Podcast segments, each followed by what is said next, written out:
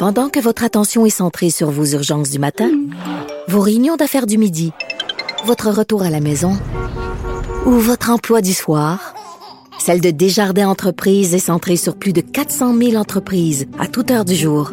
Grâce à notre connaissance des secteurs d'activité et à notre accompagnement spécialisé, nous aidons les entrepreneurs à relever chaque défi pour qu'ils puissent rester centrés sur ce qui compte, le développement de leur entreprise.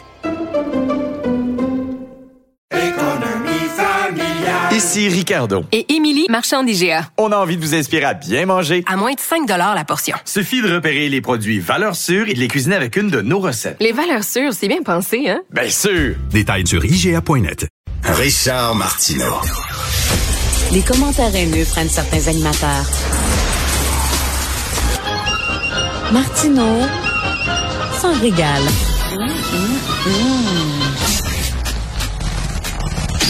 Alors, Rambo et Kevin, ils ont quitté Québec, mais Kevin, il dit, on va revenir dans deux semaines, puis là, cette fois-ci, là, on va amener de la machinerie avec nous autres, puis on va occuper la ville, puis on va être là pendant un asti de bout, euh, dit Kevin.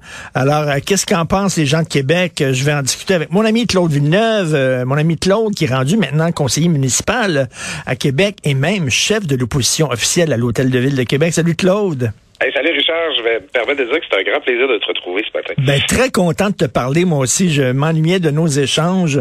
Écoute, tu es chef de l'opposition à l'Hôtel de Ville, mais au-delà de la partisanerie, est-ce que tu serais prêt à dire que quand même le, le nouveau maire de Québec fait une bonne job dans l'encadrement de la manif? Bruno Marchand a très bien travaillé, sérieusement, on est vraiment content. Là. Euh, on a envoyé les bons messages. Au début, on avait peur qu'on manque de fermeté un peu. Là. Euh, c'est le T'as vu ça, Richard, c'est le contexte du carnaval. Euh. Alors, il y avait un, message, on voulait dire que tout le monde était bienvenu à Québec, tant que c'était pour encourager nos commerçants et notre, notre bel événement. Mais c'est ça, il fallait mettre son pied à terre. Puis le maire, le maire l'a fait, euh, dire qu'on n'aurait pas de tolérance, qu'on n'aurait pas de patience pour des gens qui voulaient gâcher la fête puis occuper là, la façade de l'Assemblée au-delà du raisonnable. Donc, euh, on trouve que le maire a envoyé les bons messages, puis euh, il y a tout notre appui là-dedans. Bon, wow, c'est bien ça que l'opposition ne s'oppose pas toujours systématiquement, ça fait du bien. Comment tu as vécu ça, toi, sur le terrain? As-tu parlé aux gens? Est-ce que les gens appuyaient les manifestants? Euh, étaient tannés? Quoi? Comment qu'est-ce que tu entendais? Bon, ben d'abord, moi, je, je, vais le, je vais le dire, j'habite pas un des quartiers là, qui était hmm. qui était impacté là, par la, la, par la manifestation, là, mais même euh, à quelques kilomètres du centre-ville, j'en avais des camions là, qui, qui passaient là, sur ma rue puis qui klaxonnaient, puis ça peut être ça peut être assez c'est pas pire nuisance. Puis je pense juste au monde des quartiers Montcalm, là, colline parlementaire, Saint-Jean-Baptiste, qui ont été dedans durant tout le week-end. Là, ça doit être très aliénant d'entendre des, des, klaxons comme ça là, toute la fin de semaine. Je l'ai vu la manif, je suis allé, moi je, suis allé au carnaval, je l'ai rencontré Bonhomme, j'ai même rencontré Bonhomme, Richard, pour la première fois de ma vie. Parce que j'ai discuté de sa naissance dans un flocon de neige. C'est un peu surréaliste, mais ça fait retrouver notre cœur d'enfant. Mais pour me rendre là, je l'ai vu la manif, tout ça. Puis, je dois quand même le dire, là, c'est pas une manif de capoter, c'est pas une manif de, de complotistes qui pensent que Bill Gates euh, veut nous imposer, de, nous mettre une puce en dedans de nous. Il y avait des familles, il y avait du monde, tu sais, du monde qui manifestait juste, pas nécessairement qui nie, ni la pandémie, du monde qui disent là, euh, on est tanné, ça va faire. On peut avoir une sympathie pour ce message-là, mais tu sais, c'est. Puis moi, je, je, continue à dire que il faut attendre que les scientifiques nous donnent le goût, là, de, sans faire de jeu de mots, là, pour, mm. pour pas lâcher un peu. Il faut donner un brick à nos employés du système de santé. Mais les gens qui sont venus manifester à Québec en fin de semaine, ce serait pas correct, puis ce serait pas vrai de dire que c'est tout des sans-dessins, puis c'est tout du monde qui qui comprennent pas la vie. Là. Il, y, avait du monde qui était là pour dire un message qui, qui quand même du bon. OK, mais quand t'entends le Kevin qui dit qu'il veut revenir dans deux semaines, puis là, assiéger la ville pour un autre bout, premièrement, moi, j'y dirais, c'est parce que t'arrives à la fin, là.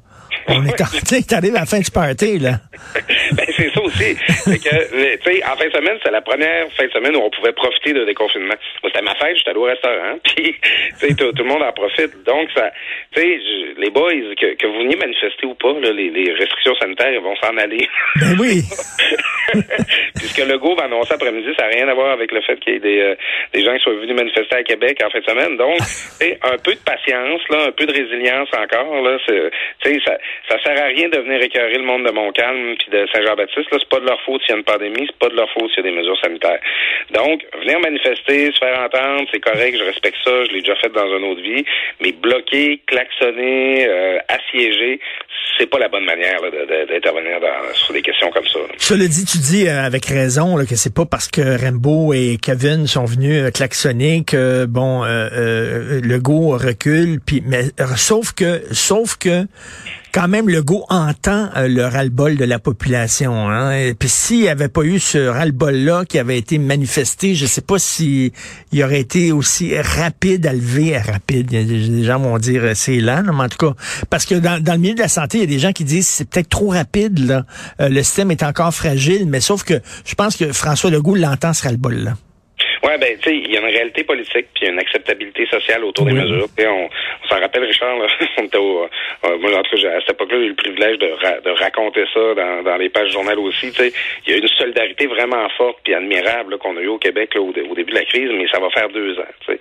Puis, euh, tu sais, les gens, les, les, gens ont fait des sacrifices, puis on comprend ça. Là, tu sais, c'est, mais, tu sais, moi, je rappelle toujours comment c'est tough pour le monde dans le système de santé, comment c'est exigeant là pour euh, les, les, professeurs dans les écoles. Euh, tu sais, on on, a tous on a tous mérité un break, on a tous mérité d'avoir un beau Super Bowl avec nos amis en fin de semaine. Sauf que ça, ça, ça enlève pas la pression là, sur les gens qui, qui, qui gèrent la crise ça, présentement. Donc, en tout cas, moi, dans ma position, euh, tu sais, autant j'ai personnellement, il y a des mesures euh, sanitaires qui m'agacent plus que d'autres, puis que j'ai que si c'est moi qui décidais, ben, je les ferais tomber avant. Mais justement, c'est que ça, c'est mon intérêt individuel. Notre intérêt collectif, là, c'est peut-être continuer à prendre à faire notre chiffre pour un bout, puis essayer de faire en sorte de s'en sortir. C'est peut-être, le paradoxe, c'est ça, c'est que c'est en faisant un effort qu'on peut s'en sortir le plus vite. C'est ça, moi, ma peur, ma grande crainte, puis je suis content là, quand je vois qu'on va annoncer encore des allègements des consignes. Bien sûr qu'on est content. Ma grande crainte, c'est que, écoute, si c'est pour être dans un mois, il y a, y a, une hausse des hospitalisations, puis ils sont obligés de reculer, puis de resserrer la vis, puis de demander, par exemple, au bar de refermer pour au resto de fermer. Là, ça marchera plus. Là, là on peut plus faire le yo-yo. Là. Non, c'est ça. Il y a comme, il y a, on, est, on a comme atteint un point où il n'y aura pas de Puis je faisais la ben blague oui. à, à, une de mes amies, c'est pas une de mes collègues ce matin, je disais ah, moi, moi si reconfine à l'automne, là, c'est moi qui sors avec ma pancarte. oui. c'est sûr que ça peut pas devenir une façon permanente là, de gérer pression sur le système de santé, là, de, de confiner, déconfiner. Euh, Mais d'où le danger, d'où le danger justement d'ouvrir un peu plus, parce que si effectivement ça se transmet, ça, ça, ça, ça se transpose par une hausse des hospitalisations, on n'est pas sorti du bois. Hein? Non, c'est clair. Puis euh, moi, je peux te dire, j'ai un bébé qui a été malade les deux dernières semaines. Elle va, elle va mieux. Là, je vous rassure. Ah? J'étais vraiment content qu'elle puisse recevoir des soins puis que qu'elle qu qu soit capable d'être soignée dans un hôpital qui est qui est, qui est pas à feu et à sang. Là, parce que c'est il y a, y, a, y a, des places qui ça a été dur. Il y a, y, y a, du monde qui sont délestés. Il y a des gens qui qui, qui sont anxieux d'attendre d'être opérés pour un cancer. Là. Ça, c'est il y, a notre Super Bowl qu'on a, dont on va tous profiter dimanche, mais il euh, y a du monde là pour qui l'enjeu il est autrement plus vital. Là. Puis, Écoute, t'as vu dans le devoir 160 000 colonoscopies qui sont reportées, euh, 140 000 examens pour euh, cancer du sein aussi, je crois, qui sont reportés. Ça, c'est des gens qui, lorsqu'ils vont être examinés, peut-être que il va, être, être trop tard. Le, le cancer va avoir déjà fait une éclosion. Là. Oui, surtout que sa mauvaise blague, là, une colonoscopie, c'est quelque chose que t'aimes mieux mettre derrière toi le plus vite possible. mais... mais, non, je, non excuse-moi, je veux pas faire de blague avec ça. Il y a, de la détresse là-dedans, je m'excuse. Oui, non, non. Euh...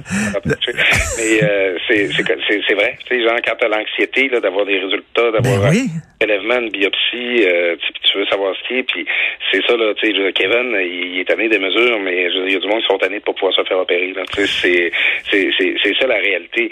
Puis c'est dur à, tu sais, euh, un de mes chums me disait ça, depuis, il y a eu la COVID, puis depuis que j'ai eu la COVID, je trouve ça encore plus frustrant de respecter les mesures sanitaires. parce que les chances qui ben oui. sont vraiment faites.